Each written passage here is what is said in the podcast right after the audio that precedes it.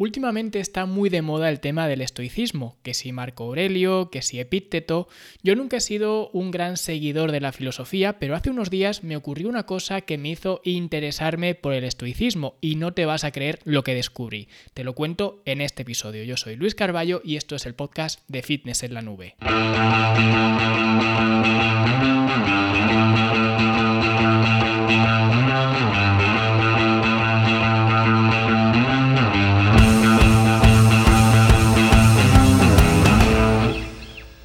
Días, durante una comida familiar de estas que tenemos ahora por estas fechas, pues casi todos nosotros, ¿no?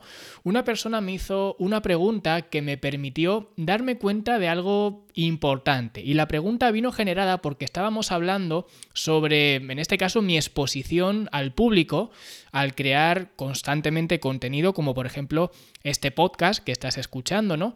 Y esta persona me dijo, ¿y qué tal llevas las críticas? Porque tendrás críticas, ¿no?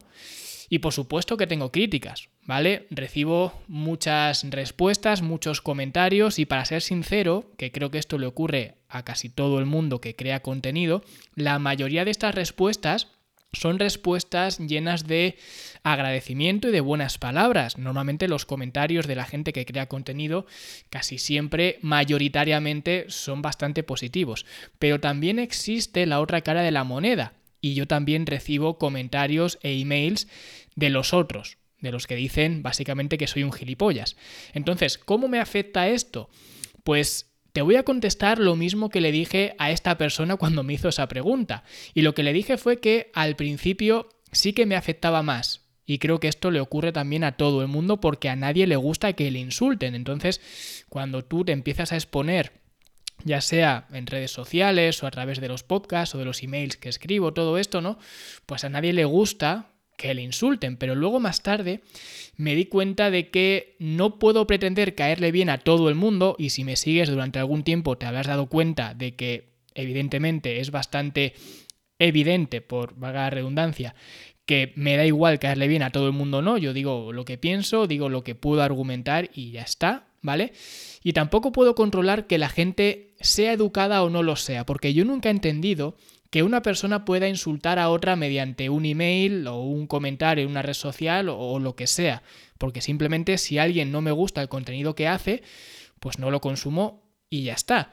Y ni siquiera me planteo ponerle un comentario que diga idiota o, cualquier cosa. Simplemente, oye, no comulgo con lo que dice esta persona, pues no lo sigo más, no ah, veo su contenido, escucho su contenido o lo que sea, y ya está, él por su camino y yo por el mío. No me planteo hacer eso. Y por eso, como no me lo planteo yo, me cuesta mucho entender, de hecho no lo entiendo, ni lo entenderé, que una persona sí que te pueda poner un comentario de este estilo que estamos tan acostumbrados, ¿vale? Aunque no nos pase a nosotros, sabemos que es algo, bueno, que está ahí. De hecho, esta persona me hizo esta pregunta porque esta persona no es pública ni nada de esto, pero sabe que esto ocurre, ¿no? Entonces, claro, aunque yo no lo entienda, tampoco puedo controlar que alguien sí que lo pueda hacer. Y ya que no puedo controlar que alguien me insulte, lo que sí puedo controlar es si ese insulto me ofende o no. Y hace ya mucho tiempo que decidí que no me ofendía. Y más o menos fue esto lo que le, lo que le contesté, ¿no? Y cuando le contesté esto a esta persona, la persona que me hizo la pregunta me respondió, eso es un pensamiento muy estoico. Y mi respuesta a esto fue, ese jugaba en el Barça, ¿no? Porque yo la verdad no tengo mucha idea de estoicismo, ¿no? Pero cuando escuché esto, que a esa respuesta de que jugaba en el Barça es un poco pues una coña, ¿no? Pero sí que es verdad que tampoco me he interesado nunca por este tipo de filosofía o esta corriente filosófica o lo que sea. Pero sí que me dio curiosidad por buscar algunas de estas características estoicas, ¿no? Y se ve que yo era o que yo soy del equipo estoico, y no lo sabía, porque muchas de estas las llevo aplicando y las llevo aconsejando y las llevo difundiendo incluso en episodios como este del podcast durante bastantes años. Como por ejemplo esta idea de preocuparse solo por aquello que puedes controlar. Y ahí, por ejemplo, entra el mensaje que siempre doy de volverte a colocar en el asiento del conductor, porque tristemente mucha gente vive su vida tirando balones fuera. Es que yo tengo mala genética, es que tengo un metabolismo lento, es que no tengo tiempo, es que soy demasiado mayor, es que los supermercados están llenos de comida basura, que cuando dices todas estas cosas, Estás asumiendo que tú no puedes hacer nada porque las circunstancias son las que son y ya está. Y eso es lo peor que puedes hacer porque estás eludiendo tu responsabilidad. Y aún me acuerdo hablando de comentarios que deja la gente, que en este caso no era un comentario especialmente dañino, ni mucho menos, simplemente fue la opinión de una persona, cuando hablaba pues de algo relacionado con esto, y en un episodio del podcast en este que hablaba de algo relacionado con esto, pues me dejó un comentario una persona y me decía que la responsabilidad del sobrepeso, obesidad y enfermedades derivadas de estos eran una responsabilidad compartida entre la persona, pero también la otra parte de responsabilidad la tenían las empresas de comida basura y todo este tipo de cosas, ¿no? Y esto de responsabilidades compartidas nunca lo he entendido y así se lo hice saber. Que eso de responsabilidades compartidas no iba conmigo, porque yo no puedo compartir la responsabilidad. Quiero la total responsabilidad, aunque lo pudiera hacer, no quiero hacerlo. ¿Por qué? Porque cuando cedo la mitad de la responsabilidad, cuando tengo esta responsabilidad compartida con una corporación, con el gobierno o con quien sea, lo que estoy cediendo no es la responsabilidad, lo que estoy cediendo es el control y no quiero ceder el control. Por eso digo de volver a colocarnos en el asiento del conductor, para tener ese control de nuestro destino, porque si no, no podemos pretender cambiar. ¿Cómo voy a poder o a pretender cambiar algo si no soy yo quien lo controla? Si estoy asumiendo que hay una gran eh, corporación que es la que controla pues la salud de las personas o que si el gobierno, que si quien sea, ¿no? Cualquier ente por ahí que quieras tú cederle o las farmacéuticas o no sé, las conspiraciones que se monta la gente en, en su cabeza, ¿no? ¿Cómo voy a cederle yo esa responsabilidad cuando sé que si estoy cediendo esa responsabilidad lo que estoy cediendo es el control? Y si yo quiero cambiar algo necesito ese control y por tanto necesito esa responsabilidad. Porque cuando asumes esta responsabilidad es cuando empiezas a concentrarte en las cosas que sí que puedes cambiar. Y te das cuenta que aunque es cierto que el supermercado está lleno de comida basura, quien la pone en el carro eres tú. No la pone ninguna otra persona, no la pone ninguna otra eh, corporación, no la pone Panrico, no la pone Grefusa, no la pone quien sea, no, la pones tú esa comida.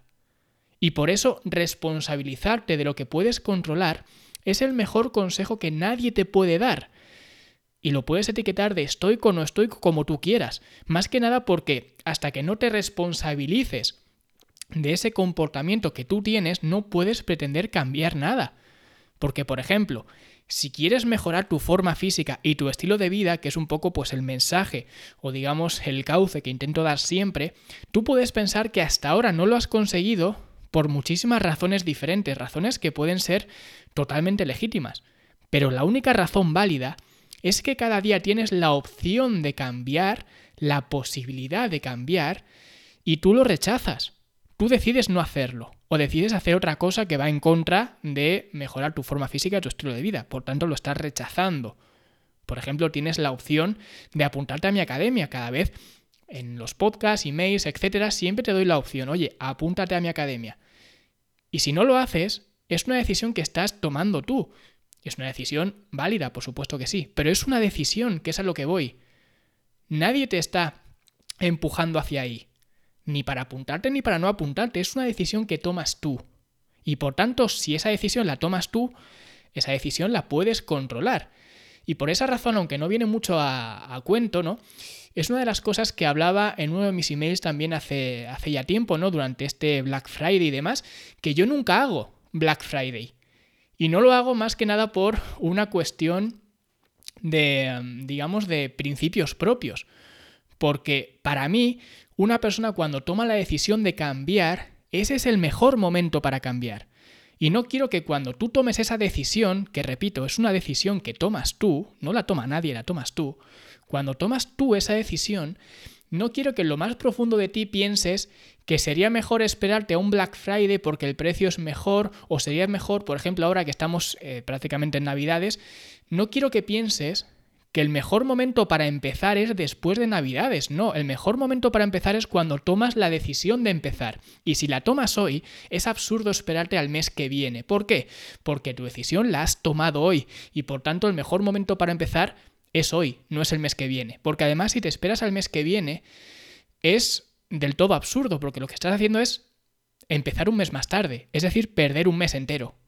Por esa razón, yo no hago descuentos ni Black Friday, bueno, por varias razones, pero entre esas, entre esas razones pues está esta, ¿no?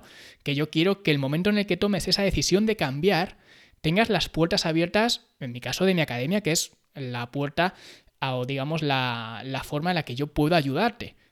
Pero si quieres contratar a un entrenador o quieres apuntarte a un gimnasio, quieres hacer lo que sea, eso ya, de nuevo, no lo puedo controlar yo. Yo puedo controlar lo que te ofrezco yo. Y por eso, el mejor momento para que yo te pueda ayudar es el momento en el cual tú tomas la decisión de cambiar. No el momento en el cual, pues por el calendario es Black Friday y hay que hacer descuentos, o es Navidades y ahora voy a dejar de ir al gimnasio. El otro día escuché, por ejemplo, en un programa de radio, bueno, en un short de estos que hacen ahora, que decían un poco de broma, ¿no? Que ya se podía considerar eh, la cuota del gimnasio de diciembre como donativo, dejando ver que la gente paga la cuota del gimnasio de diciembre, pero luego no va, por tanto es un donativo, ¿vale? Pues de nuevo, eso es una decisión que tomas tú, el ir o no ir al gimnasio. Nadie te está obligando, diciembre no te está obligando, las cenas de empresa no te están obligando, la Navidad o la cena de Navidad me refiero no te está obligando. Eres tú quien decide pagar la cuota de diciembre y no ir, o no pagar y no ir. Pero ir o no ir es una decisión que tomas tú. Y eso es algo que tú puedes controlar, por tanto es tu responsabilidad. Y a eso voy, a no esconder esa responsabilidad, a no eludir esa responsabilidad y a tomar el control de las cosas que tú sí que puedes controlar. Así que espero que te haya gustado el episodio y de nuevo, una cosa que puedes controlar es apuntarte o no a la academia, pero como siempre yo te ofrezco mi mano, te ofrezco la puerta de la academia y si decides unirte a la academia, ya lo sabes, fitnesslanube.com barra academia y nosotros nos escuchamos la semana que viene. Hasta entonces, hasta luego y por supuesto, feliz Navidad que tengáis una buena noche, una buena cena de Nochebuena, una buena comida de Navidad y todas estas cosas. Y ah, nos vemos, nos escuchamos a las puertas de este nuevo año con un nuevo episodio. Hasta entonces, hasta luego.